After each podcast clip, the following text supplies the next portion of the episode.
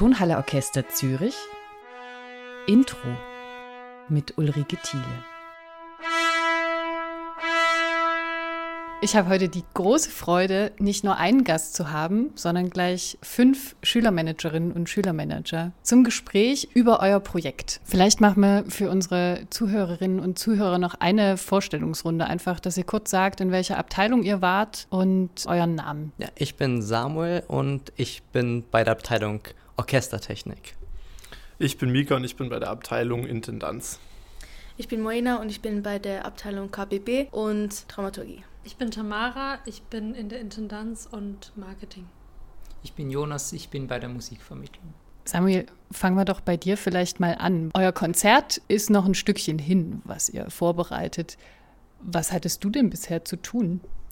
Ja, ich glaube, Orchestertechnik, das Schöne ist dann, das sieht man dann auch als Publikum wirklich. Aber auch davor muss man schon einiges machen. Denn es muss auch einmal alles organisiert werden. Wir müssen wissen, wer alles spielt und auch die ganze Lichtshow vorbereiten, damit auch es was anderes Schönes anzusehen gibt, wenn die Musiker gerade nicht spielen. Wie ist es bei der Intendanz? Also die Intendanz ist ja quasi die leitende Instanz. Also man, man soll eigentlich alle äh, Sachen, die es für die Gruppe zu tun gibt, schlussendlich koordinieren. Man soll sich darum kümmern, wenn man jetzt wie in unserem Fall noch nach dem Konzert jemanden auftreten lassen will, dass man da die Bands anfragt. Das ist auch traditionellerweise quasi die Aufgabe der Intendanz. Und wenn man das dann gemacht hat, verteilt man dann halt Aufgaben weiter. Zum Beispiel für die Verträge würden wir dann an Moena weitergeben, die dann mit dem KBB die Verträge aufsetzt. Also es ist ein, ein Koordinieren, ein Organisieren und halt auch immer wieder so den Überblick behalten. Und als Bonus könnte man sagen, durften wir auch schon einmal Ilona Schmiel, die Intendantin der Tonhalle, treffen und uns mit ihr über unser Projekt unterhalten. Und da erfährt man dann auch gleich mehr, wie es dann in echt ist, halt wie es ist, jeden Tag Intendantin zu sein, was man da alles für Informationen bekommt was in der Verantwortung ist und so weiter. Wir sprechen über euer Projekt. Vielleicht müssen wir trotzdem unserem Publikum noch mal kurz erklären. Also ihr seid seit September im Haus und trefft euch wie oft, Moena? Wir treffen uns einmal die Woche. Immer am Mittwochabend haben wir Sitzungen und einmal pro Monat haben wir am Samstag einen Block, der drei Stunden lang geht. Und da haben wir auch nochmal Zeit zum Brainstormen. Und das Ziel ist quasi ein Konzert selbst zu gestalten. Da könnte man denken, okay, Konzerte gibt es immer, aber was wollt ihr denn anders machen? Wir haben uns viel damit beschäftigt, was es für so stillschweigende Übereinkommen rund um klassische Konzerte gibt, die es in anderen Musikrichtungen nicht in dieser Form gibt. Wenn man zu früh klatscht, dann wird das nicht gerne gesehen. Wenn man lacht oder so, wenn man niest, wenn man hustet, also wenn man das Erlebnis für andere schlechter macht, dann sind sie nicht zufrieden, aber eben auch, wenn man einfach zum Beispiel klatscht, weil man das Stück noch nicht kennt oder weil man mit dieser Art von Musik noch nicht so vertraut ist und andere Formen kürzer sind, dann wird man auch gerne mal eher schräg angesehen. Und wir wollen gerade eben auch für unsere junge Zielgruppe, also wir können nicht alles aufräumen, wir können auch nicht die klassische Welt verändern, aber wir können in unserem Konzert eben ausprobieren, wie wir das etwas senken wollen, diese Hemmschwelle quasi, dass wir ein bisschen offener sein wollen, als das vielleicht manchmal rüberkommt. Und habt ihr da schon konkrete Ideen, wie ihr das machen wollt? Moena nickt. Naja, unser Thema ist ja grenzenlos.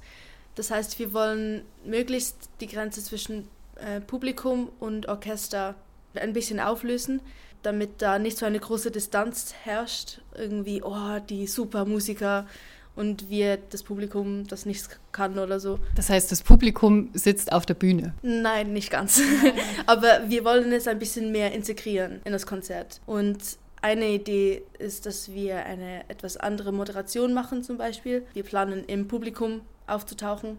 Ja, vielleicht bekommen wir sie somit ein bisschen mehr integriert. Also quasi ihr als Teil des Publikums und da auch äh, die Verbindung ganz konkret herzustellen. Jetzt habt ihr schon ein Thema genannt, grenzenlos. Welchen Bezug hat das zum Inhalt? Für das Konzert waren die Stücke schon vorgesetzt. Welche sind das? Das sind einmal Dvorak's Cello-Konzert und Feuervogel, Firebird von Stravinsky. Und da haben wir dann uns auch überlegt, so, hm, okay, wir haben diese Stücke, wie können wir dazu ein cooles und passendes Thema entwickeln? Und dann haben wir dann gemerkt, okay, ja, Dvorak, das Cello-Konzert hat er geschrieben, während er in Amerika war, wo er dann also auch seine doch schon sehr bekannte neunte Symphonie geschrieben hat. Und dann gab es auch noch den Firebird, welches für ein Ballett in Frankreich geschrieben wurde von einer nicht französischen Komponistin. Und dann sieht man, okay, diese Komponisten haben es geschafft, auch ihre Grenzen zu überschreiten. Und dann dachten wir, ja, das kann dann auch unser Thema werden, dass wir die Grenze überschreiten, wie wir es dann auch mit dem Publikum machen wollen. David Brüschelali, der ja der Dirigent ist des Jugendsinfonieorchesters Zürich, er hat uns dargelegt, wie er auf dieses Programm gekommen ist. Eine Zusammenstellung von meinem Programm ist immer ein langer Prozess und hat sehr viele verschiedene Komponenten. Und für dieses Format ist auch die Zeit ein wichtiger Komponent, sodass wir wollen ohne Pause und nicht viel länger als 60 Minuten.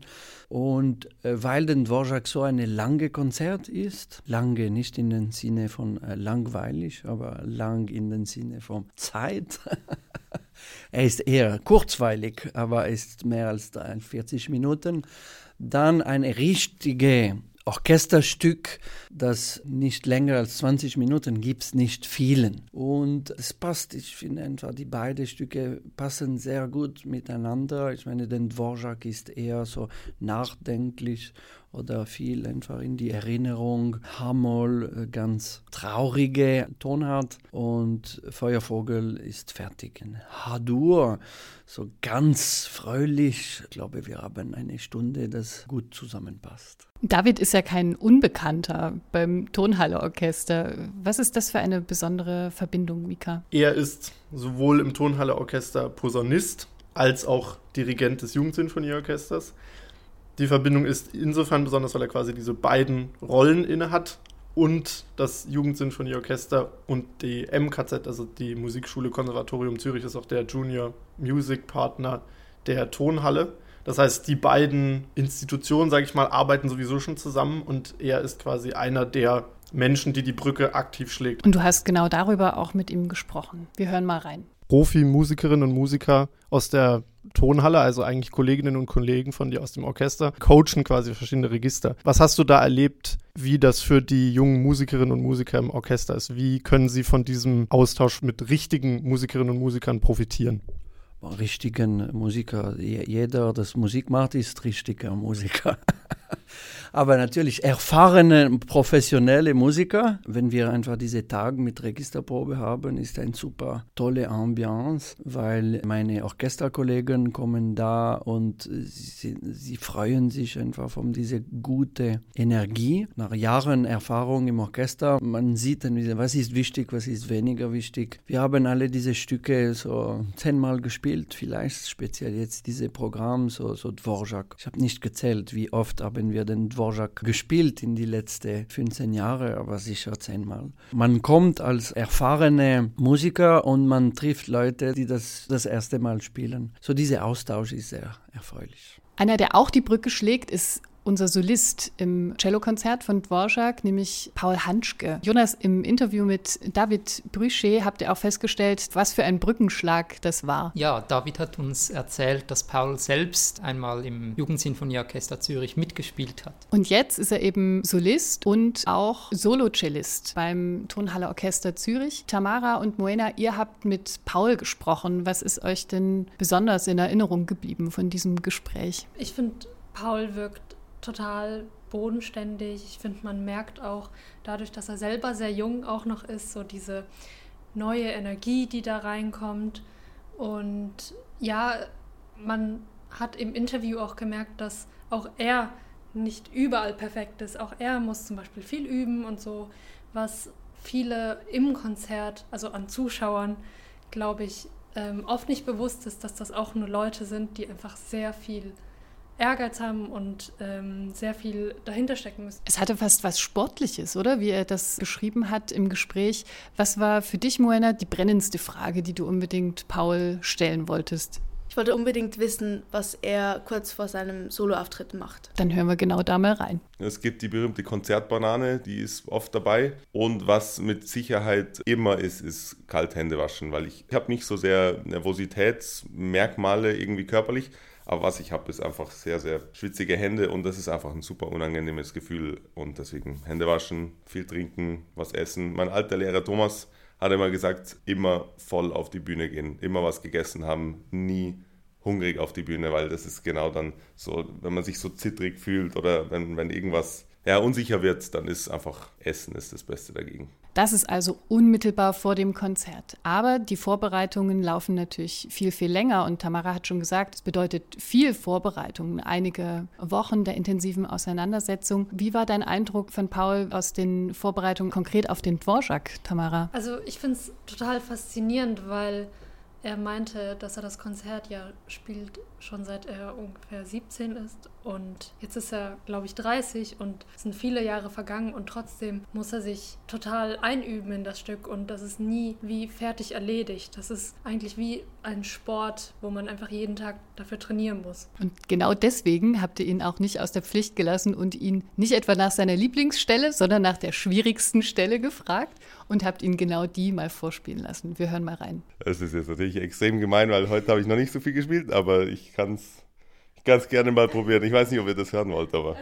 Und zwar geht es da wirklich aus dem Stand, geht es in die, weiß nicht genau, ungefähr 10., 11. Lage. Weiß nicht genau, wie viel man da, wie viel man da noch rechnen kann. Ich spiele es jetzt einmal langsam, weil ich noch nicht so, noch nicht so warm bin.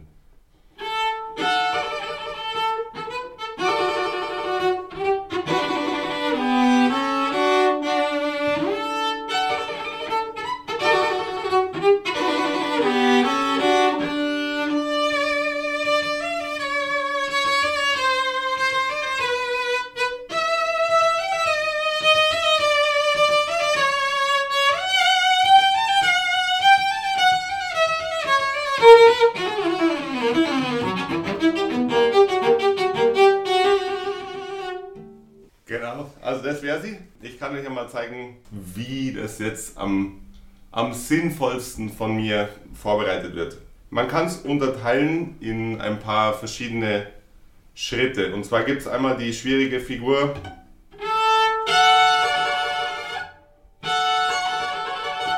Die an sich schon eigentlich äh, die Schwierigkeit beinhaltet, dass man eigentlich überhaupt keine Ahnung hat, wo man ist.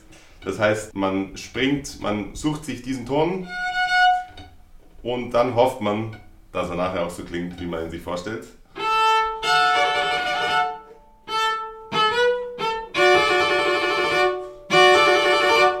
Man übt dann diese, diese Praller als Doppelgriff.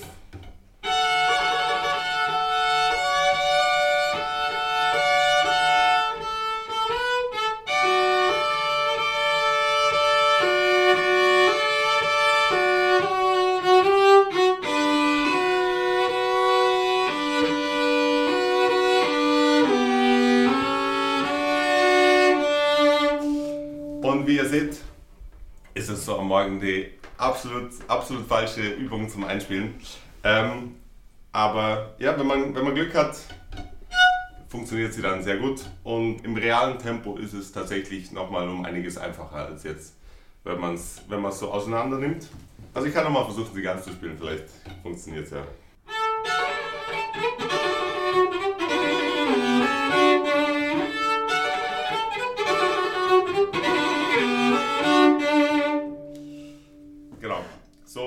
Dann im Konzert klingen. Wie man hört, ist hier wirklich ein Vollprofi am Werk. Paul, der auch früh am Morgen von unseren Schülermanagerinnen überrascht wird und auswendig einfach mal die schwierigste Stelle im Dvorak Cello-Konzert abrufen kann. Hut ab und vielen Dank dafür nochmal an dieser Stelle, Paul. Das Jugendsinfonieorchester, wie der Name schon sagt, ist ein junges Orchester. Mika, du hast auch mit dem Leiter, mit David drüber gesprochen. Sind das Hobbymusiker oder sind das quasi junge Profis auf ihrem Weg nach vorn? Also es gibt beides. Es gibt die Begeisterten und es gibt die angehenden Berufsmusiker. Man sollte sich von dem Jugend vor Jugendsinfonieorchester Zürich nicht irreführen lassen, was das Niveau anbetrifft oder die Ambitionen der Mitglieder, wie das David in unserem Gespräch auch nochmal betont und hervorgehoben hat. Diese jungen Leute sind nicht unbedingt Laien, die sind noch nicht professionell oder die haben sich noch nicht entschieden, was die weitermachen, aber die, die Energie, dass die da reinbringen für diese beiden Werke oder für diese beiden Projekte pro Jahr, sind definitiv auf eine präprofessionelle Ebene. Ihr habt das Thema grenzenlos und das Wort Brückenschlag ist jetzt schon öfter mal gekommen. David schlägt die Brücke vom Turnhaller Orchester Zürich zum ISOTS. Der Paul schlägt die Brücke vom ISOTS auch wieder zurück zum Turnhaller Orchester, aber auch natürlich zu eurer Generation und auch in euren eigenen Reihen habt ihr quasi den Brückenschlag schon als Person dabei. Jonas, wie ist es denn für dich, auf beiden Seiten aktiv zu sein, also beim ISOTS und auch bei den Schülermanagern? Ja, sehr interessant. Als ich beim ISOTS angefangen habe, habe ich schon so erahnen können, dass hinter diesem Orchester doch recht viel auch Organisation steht. Das hat mich eigentlich dazu angetrieben, auch hier bei den Schülermanagern mitzumachen, um das mal so ein bisschen näher betrachten zu können. Und jetzt während dem Projekt ist es halt auch interessant, so im Kontakt mit dem Orchester zu sein und beide Seiten so gleichzeitig miterleben zu können und mitmachen zu können. Warum würdet ihr denn Leuten in eurem Alter empfehlen, bei den Schülermanagern mitzumachen? Ich glaube, das ist hier echt eine besondere Gelegenheit, mal selber den Blick hinter die Kulissen zu bekommen, aber auch, dass man selber die Möglichkeit hat, die Zukunft von klassischen Konzerten mitzugestalten. Mika, was ist noch zu tun bis zu eurem Konzert? Die Abstimmung quasi zwischen Orchestertechnik und unserer Planung steht noch aus. Das ist noch ein Durchführen zum Beispiel einer Probe, dass wir unsere Moderation dann mit der Beleuchtung übereinstimmen und so weiter. Weitere Werbemaßnahmen, beispielsweise unsere Schülerworkshops, stehen noch aus, bei denen wir in Schulklassen gezielt auf dieses Konzert aufmerksam machen und klassische Musik aus einem neuen, frischen Blickwinkel zeigen wollen. Wer wird denn im Publikum sitzen, Moena? Es werden sicher Verwandte und Freunde von uns, die wir eingeladen haben, werden im Publikum sitzen, aber auch vor allem Freunde, die in unserem Alter sind, damit sie auch mal die Möglichkeit haben zu sehen, wie fantastisch ein klassisches Konzert eigentlich sein kann. Tamara, was steht noch auf deiner To-Do-List? Ja, ich merke, jetzt ist so Endspurt. Es gibt sehr viel zu tun. Man hat auch das Gefühl, je länger das Projekt geht, desto mehr gibt es zu tun. Also es ist sehr viel Arbeit am Laptop, Computer, also sehr viel Mails schreiben tatsächlich, was vielleicht auch so ein bisschen so ein Punkt ist, der jetzt weniger Spaß macht, neben diesem Ganzen, was total Spaß macht, aber muss eben auch getan werden. Es hat sehr viel mit Zuverlässigkeit jetzt zu tun, dass alles pünktlich abläuft, dass man pünktlich Sachen erledigt, weil jeder hat so seinen Bereich und alles muss parallel laufen und bis zu einem gewissen Datum einfach fertig stehen. Und was sind die Sachen, die besonders Spaß machen? Oder gibt es sehr viel. Also ja, dieses ganze kreative Denken, dieses Brainstorming in der Gruppe, diese verschiedenen Ideen auch von den anderen zu hören, das ist einfach wahnsinnig inspirierend. Auch von den Leuten, die hier arbeiten. Wir haben sehr viele, also eigentlich alle Abteilungen kennenlernen dürfen und jede Abteilung hatte total spannende Aspekte. Und das finde ich ein Riesenprivileg hier, dass man so einen kompletten Einblick in die Tonhalle bekommen kann von innen. Das letzte Wort überlassen wir Paul, würde ich sagen, beziehungsweise seinem Cello. Neben der schwierigsten Stelle hat er uns auch noch seine Lieblingsstelle gespielt und genau da hören wir zum Abschluss nochmal rein. Wir freuen uns auf viele Besucher beim Konzert mit dem ISOTS, konzipiert von unseren Schülermanagerinnen. Vielen Dank für das Gespräch. Aus dem ersten, ist das Seitenthema. Ich glaube, da gibt es so viele schöne, schöne Nuancen, die man gut spielen kann. Und es ist, es ist so musikalisch, wie man es von einem Tschechen erwarten könnte. Es ist unglaublich tiefgründig und ich spiele es euch gerne.